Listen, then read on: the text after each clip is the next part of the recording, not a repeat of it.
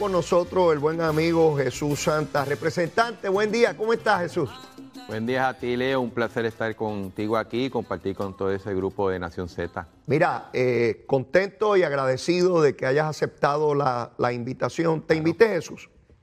En primer término, podemos tener diferencias ideológicas, pero reconozco y valoro tu trabajo legislativo. Gracias. Por ser una persona siempre respetuoso, siempre informado.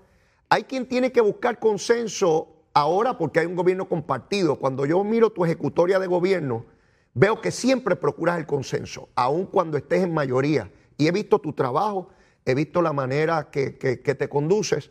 Y te lo digo tranquilamente, y a los PNP que se molesten, pues lo lamento.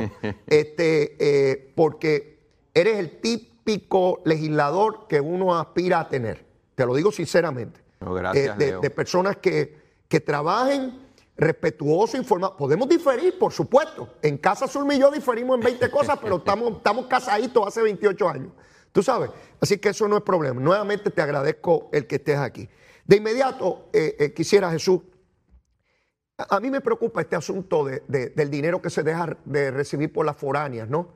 Eh, estas empresas foráneas, es mucho dinero. Y, sé que, tú has estado atendiendo este asunto porque presides la Comisión de Hacienda, la Cámara de Representantes. Sé que el Ejecutivo también está atendiendo el asunto y reconozco las facultades de la legislatura, ¿verdad? Pero dado esta situación del gobierno compartido, ¿por, dónde andamos en ese tema, Jesús?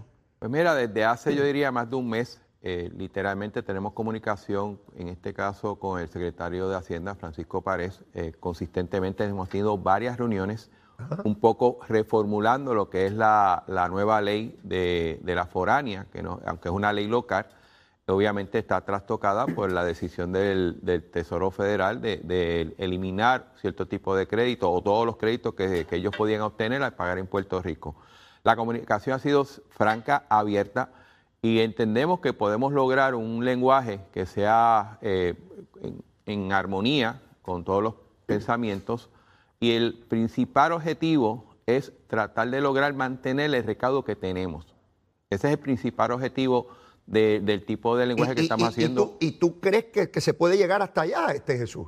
Yo creo que sí, yo creo que aún sin la aprobación en el, en el Congreso, en este caso del Senado, de la legislación del presidente Biden, donde daría aún más ventaja a Puerto Rico porque puede proveer de cerca de un billón de dólares en créditos como tal. Eh, hay el mecanismo para que, y así se ha hablado con los distintos players, ¿no? Eh, no son muchos las entidades que participan de este crédito, de este impuesto, de que la intención al menos es mantener el recaudo que se tiene, obviamente siempre con el balance de que no hacer no competitiva a la isla.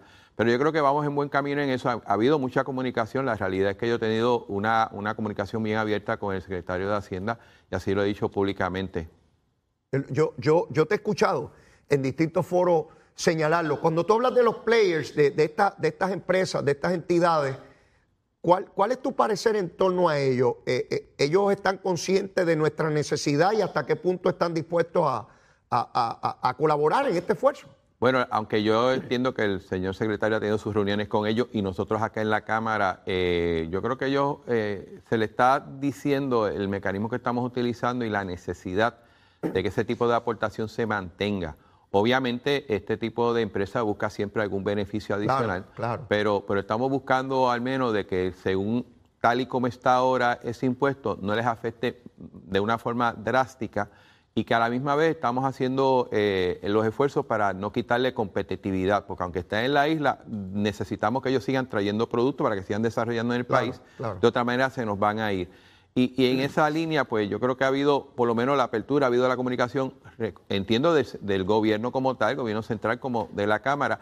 Inclusive en ambos casos hemos pedido algún tipo de lenguaje que nos ayude un poco a manejar este, este asunto. Jesús, hay, hay muchas cosas que, que tiene que atender tu, tu comisión. Está de, de, un lado esa situación, está de otro lado una reforma contributiva que también va de la mano con todo este esfuerzo. También te he escuchado haciendo el planteamiento público que estás en sintonía con el secretario de Hacienda para, para lograr eh, esa, esa reforma. Háblame, ¿verdad?, de lo que puedas hablarme de esa reforma, porque estamos todos deseosos de saber cada administración PNP y Popular, Jesús, intenta eh, tocar para dar beneficios a nivel contributivo. Y llevamos ya mucho tiempo, Jesús, cada administración con sus enmiendas y sus cambios, pero esa clase media todavía siente que, que no, se le, que no se le atiende con la urgencia que debería. Los sectores desposeídos pues tienen unas ayudas, los sectores pues adinerados pues obviamente tienen los recursos, pero esa clase media, Jesús,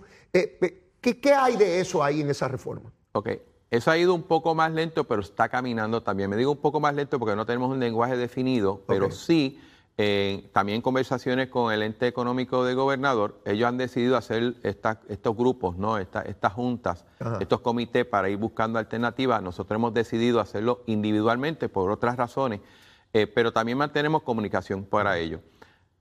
Hay que atar esto un poco a la 154, porque en la medida que nosotros seamos exitosos en mantener Uno- ese uno- recaudo de la uno- 154, ¿qué es eso? eso es la- la- la- el impuesto a las foráneas, como tal, que es lo que el tema anterior. En la medida que logramos tener ese ingreso, puede ser más efectivo entonces hacer un tipo de reforma contributiva. Recuerda que tiene que ser eh, neutral en cuestión de los ingresos como tal. Y, y traigo el dato de que para efectos del plan fiscal eh, baja esa cantidad de dinero a cerca de 1.190 millones de dólares al año, ese recaudo. Si nosotros podemos mantener los 1.600, 1.700, lo que estamos buscando es que esa diferencia sea parte de lo que sería un, un tipo de, de alivio a los distintos sectores económicos del país. Eh, obviamente mantenemos también comunicación, ellos lo están haciendo por comité, nosotros estamos haciendo, nos estamos reuniendo con los sectores individualmente, trayendo eh, el propósito. En términos de la Cámara tenemos prácticamente uno- unos objetivos principales. Uno, obviamente necesitamos que, que el- el- la carga contributiva sea mejor repartida Ajá. y bu- buscar mecanismos que amplíe la base, porque parte del gran problema que tenemos es que prácticamente cargamos a los responsables y los irresponsables nunca entran. Y, y a la falta de dinero son los responsables los que generalmente pagan más. Por lo tanto, tiene que ser mecanismo que nos ayude a ampliar la base contributiva y con eso que la carga a todos sea menor posible. Segundo, el, el- y yo sé que el, el lenguaje del Código de Rentas Internas es complicado, créeme que es complicado. Que si es complicado, Jesús, mira, eso no, eso parece una tabla logarítmica. Literalmente. U- u- eh, Uno va, ¿cuál es mi responsabilidad contributiva? Pues un ciudadano de ordinario no coge ese código no hay manera de, de cómo entenderlo. Tienes que buscar un profesional que te ayude a entender ese montón, una cosa aquí, una cosa allá. Eh, eh, eso, eso eh, está hecho para confundir Jesús. Y está así hace, hace décadas. Esto es una cosa. la- y todos los gobiernos intentan resolverlo y no lo resuelven Jesús. La realidad es que el- el- el- la dinámica contributiva es complicada de por sí y, y uno complicar el lenguaje lo hace peor, ¿no? Así Eso es, es. cierto. Y lo que se quiere hacer es que independientemente del cambio que se haga, sea de un lenguaje lo más sencillo y un proceso lo más sencillo posible. No solamente porque, porque a ti se te, se te hace más fácil cumplir con el gobierno en la medida que tú entiendes cómo Claro, cumplir. Pero seguro. si no entiendes cómo cumplir, entonces aparecen estos casos de que no lo hizo, se lo olvidó, no lo sabía y es más complicado. Y tercero, otro de los aspectos que estamos buscando, la mejor forma de tú evitar aumentos de tarifa o de impuestos es en la medida, uno, que tú aumentes la base y dos, que Hacienda haga el trabajo con los recursos de personal y electrónicos que tiene que tener. Claro. Para que tenga una idea, Hacienda hoy tiene la mitad de la gente que tenía hace 10 años. Se como- está- como así está todo el gobierno. Antes se planteaba Jesús el gigantismo gubernamental y hoy las agencias de gobierno están en el hueso porque no tienen los recursos. Vamos agencia por agencia, Jesús, y, y nos vamos a encontrar que, que no pueden cumplir casi con su responsabilidad estatutaria porque no tienen, no, no, no estoy hablando de dinero, los seres humanos que tienen que hacer el trabajo, Jesús. Correcto, y, mira, te voy a dar a nivel de los seres humanos. Eh, hoy un Hacienda ofrece eh, un salario de entrada para un contable de 1.400 dólares. Imagínate tú. Eso es 1.400. 8.50 a la hora, Sí, eso es mínimo. sí. O sea, es imposible, aun cuando la gente se vaya retirando, tú reclutar nuevo personal y en eso tengo que dar crédito al esfuerzo que se está haciendo para revisar las, las tablas de, de- y las plazas ¿no? del gobierno, porque es importante, porque entonces sucede el otro fenómeno, Leo. Ajá. No tengo el personal, no lo puedo, no lo puedo contratar como empleado, pero lo puedo contratar privadamente, los es. famosos contratos. Y ahí hay mucho, mucha tela política, pero también hay que entender que el, el secretario, cuando no puede reclutar a alguien, tiene que contratarlo. Y va a salir más caro en la medida que sea un, un proceso de, de contratación largo. Así O sea, es. tú contratas al corto plazo y es efectivo, pero a largo plazo tú tienes que buscar una firma de, con- de- de- de contadores para que haga el trabajo que quizás cinco o seis contadores que tú tengas de empleado puedan hacer, te va a salir mucho más caro. Así que es importante eh, restablecer o revisar esas tablas ponerlo que sea un salario competitivo el gobierno con el resto de las entidades privadas para entonces suplir de gente capacitada. Y lo segundo son los sistemas de, computadora, ¿no? los software necesarios como es Suri y, y, llevarlos no solamente para que el público lo pueda utilizar, sino para que la agencia pueda utilizar esa data y fiscalizar mejor. En la medida que se fiscalice, se logre aumentar la captación, yo le aseguro que los recaudos de gobierno pudieran aumentar y entonces la carga contributiva tiene que reducirse. Mira, Jesús, antes de ir a la cosa, eh, eh, ¿verdad?, de la tecnología, dijiste algo que, me parece que es importante que, lo destaquemos. Tú planteas, la responsabilidad siempre cae sobre los responsables. pues el que paga la contribución, pues le sigo imponiendo a ese, pues yo sé que paga, hasta que lo ahogas. Por otra parte, tú dices, vamos a, no caerle encima al responsable, vamos a buscar al que no cumple. Correcto. Y, y tras de ese sector, hemos estado por mucho tiempo ¿Qué te hace pensar hoy? ¿Qué herramientas tenemos hoy para ayudar a ampliar esa base, identificando a ese que no cumple? ¿Cómo lo logramos, Jesús? Era una parte importante y se está utilizando es la tecnología. Yo creo que tecnología y en la medida que tú enlazas la estructura de Hacienda con otras estructuras, entiendas el Seguro Social o otras entidades, tú puedes corroborar información y hacer una mejor auditoría de qué realmente está sometiendo para contribución Em, una entidad o una corporación o un individuo, ¿no? Esa fiscalización es importante porque en la medida que tú la tengas efectiva, la gente, mucha gente se va a alinear. Segundo, el personal es necesario, un personal adiestrado, como te dije anteriormente, la parte de poner al día los salarios de gobierno tiene que facilitar a Hacienda a reclutar gente para poder hacer ese trabajo. Ese trabajo no se hace todo en robot como tal. Eh, y tercero, yo creo que hay otras, otras estrategias que quizás no se están viendo o se está discutiendo, pero, pero son importantes. Me explico. Ahora mismo la legislatura eh, aprobó eh, y el gobernador firmó, una, yo, diría que es un, es un, trabajo en conjunto, el crédito al trabajo. Obviamente, cuando usted solicita ese crédito, lo hace en una planilla de contribución. Hay mucha gente que estaba fuera del marco de lo que es el, la economía formal, o sea, el, tú trabajas debajo de la mesa. Si usted quiere un crédito al trabajo que puede revisar varios miles de dólares que le llegan a usted, usted tiene que entonces someter planilla. Y eso es una forma de tú mover esta persona que por distintas razones no rindía planilla, pues ahora la rinde, la rinde, no solamente tributa al país, sino que logra un incentivo que se le da por estar trabajando. Lo mismo pasa con el crédito a, los niños, ¿no? Como tal. Ese tipo de, estrategia para fomentar el, trabajo, fomentar la productividad, que, que cuando uno se sienta a sacar números, uno diga, oye, salgo mejor trabajando que no trabajando o salgo mejor yo radicando en la planilla porque tengo unos beneficios que sin radicarla no la tengo, también nos ayuda un poco a aumentar la base contributiva. Y eso son estrategias que entre la tecnología, el personal, este tipo de legislación que, se ha hecho y que se está implementando, nos debe ayudar a, a aumentar la base. Tanto es así que entiendo que el secretario de Hacienda ha indicado un aumento en, planillas comparado con otros años y eso es muy importante porque tenemos medio millón de personas en Puerto Rico menos. ¿A, a, qué tú le atribuyes esa, esa, ese aumento, Jesús? Yo creo que es a todo un poco, pero me parece que estos incentivos, especialmente el de los niños, ¿no? el de los dependientes y, el del trabajo, ayuda mucho a mucha gente que quizás, mira, no es que no quieren planear, es que no, lo veían necesario, pues someter un tipo de planilla, someter sus responsabilidades y a la misma, a la misma vez ganar un dinero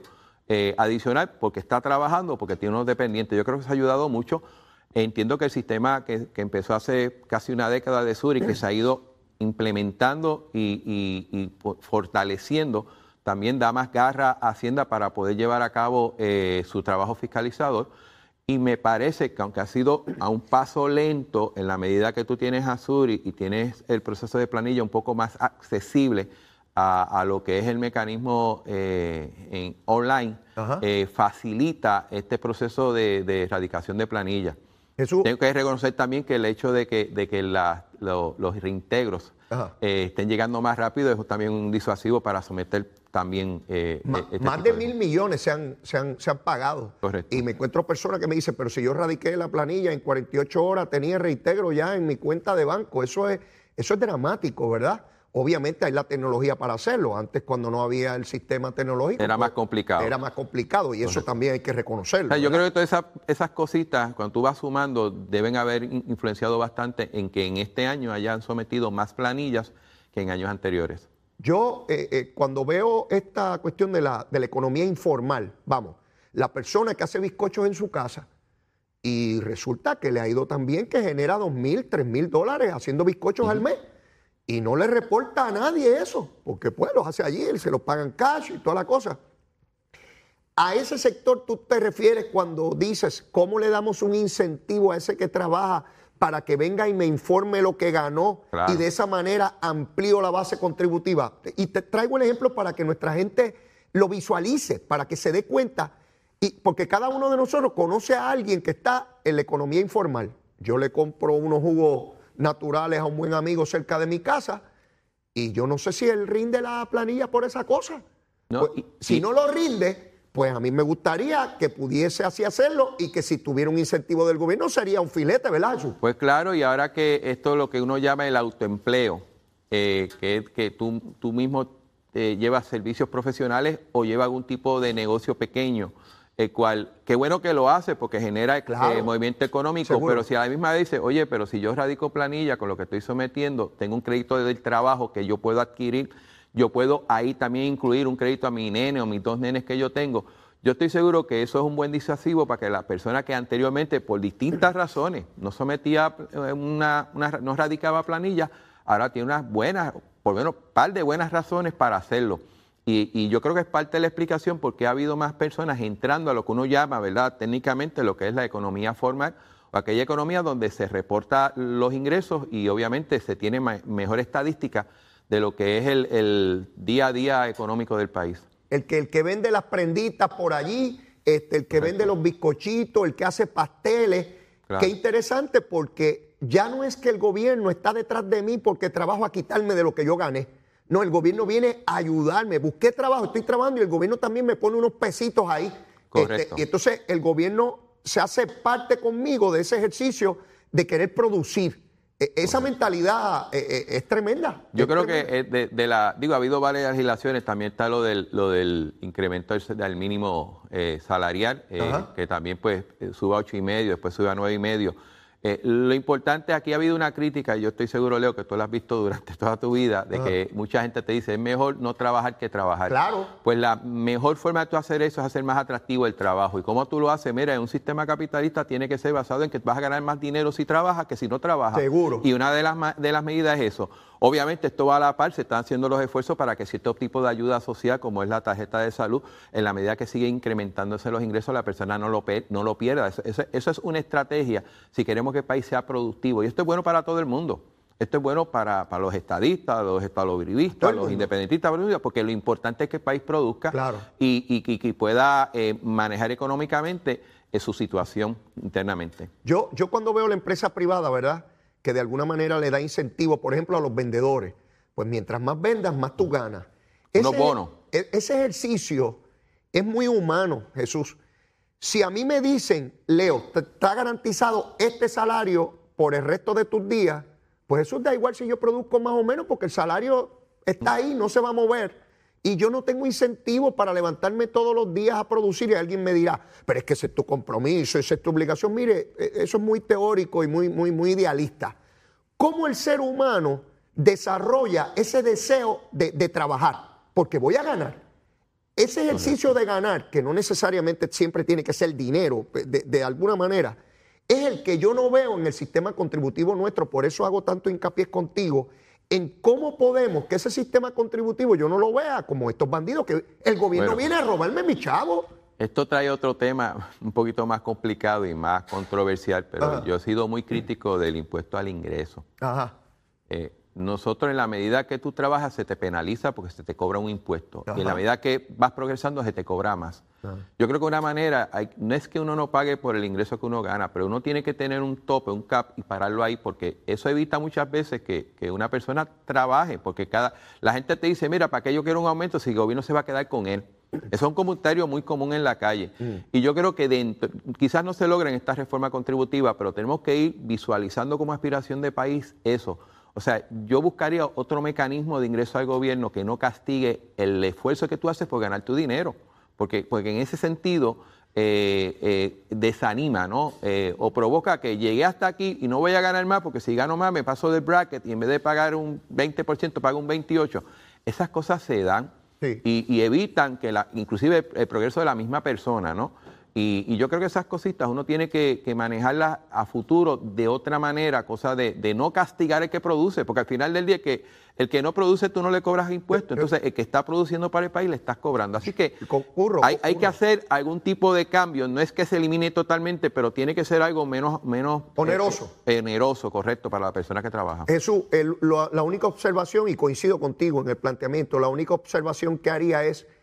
Eh, hasta cierto punto, porque hay unos sectores sumamente adinerados que no los vamos a dejar en una, ¿verdad? En, una etapa. Ah, no, bueno, estoy hablando de, la persona, del trabajador, ¿no? De, la persona, quizás el autoempleo, el trabajador. Obviamente la parte corporativa son otros 20 pesos, que también llega un balance de aportar lo que, lo que socialmente le corresponde, pero a la misma vez que, sean competitivos a nivel mundial, ya no solamente a nivel de, país o con los Estados Unidos. Yo creo que la economía a nivel, como están las cosas, tiene que competir con todo el mundo y, hay que tener ese tipo de balance. Y hay un movimiento a nivel mundial de tratar de tirar un, impuesto mínimo a todo el mundo. Y yo creo que eso, si lo sabemos trabajar, nos puede ayudar muchísimo. En términos de, tu comisión y el trabajo que se tiene que hacer para el próximo presupuesto, pues ya, ya ustedes comenzaron ese trámite.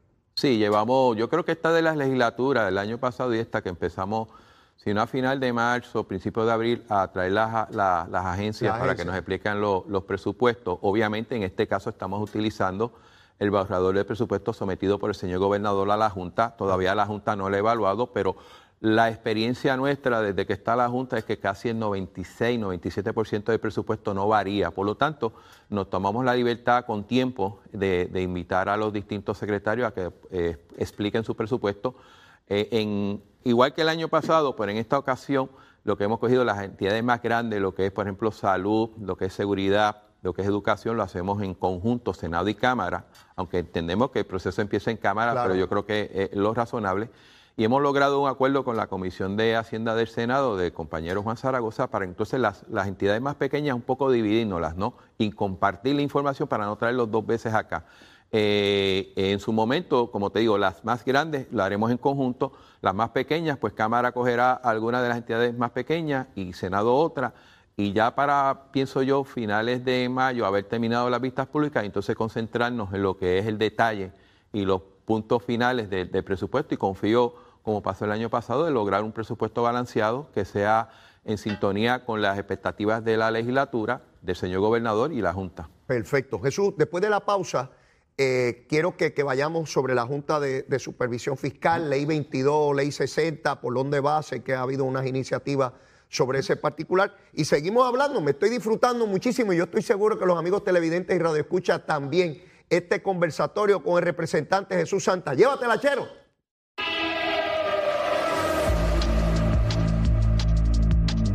Días, soy Carla Cristina informando para Nación Z Nacional. En el tránsito el flujo vehicular está operando con relativa normalidad de las principales vías de la zona metropolitana que en su mayoría presentan tránsito moderado excepto la 30 en el tramo entre Gurabo y Caguas. Más adelante actualizo esta información, ahora pasamos con el tiempo. Servicio Nacional de Meteorología nos informa que el mar hoy estará picado con olas de 4 a 6 pies en el Océano Atlántico y de hasta 5 pies en el Mar Caribe en el sur y el viento moviéndose a velocidad de hasta 15 nudos, por lo que se recomienda a los operadores de pequeñas embarcaciones a que ejerzan precaución. Al navegar, además, continúa vigente el riesgo alto de corrientes marinas para la mayoría de las playas de la costa norte y el este, incluyendo la isla municipio de Culebra. Más adelante les hablo sobre cómo estarán las condiciones del clima para hoy para Nación Z les informó Carla Cristina. Les espero en mi próxima intervención. Centers es un centro de salud multidisciplinario con alrededor de 30 años en la industria de la salud, siendo una compañía netamente puertorriqueña con servicios en toda la isla y en Estados Unidos. Estamos comprometidos con nuestros pacientes. Ofrecemos servicios de autología, terapia física, terapia de mareos y vértigo, patología del habla y lenguaje, terapia del habla y lenguaje, terapia ocupacional, quiropráctica y medicina naturopática. Precision Health Centers, ahora con más servicios para su salud.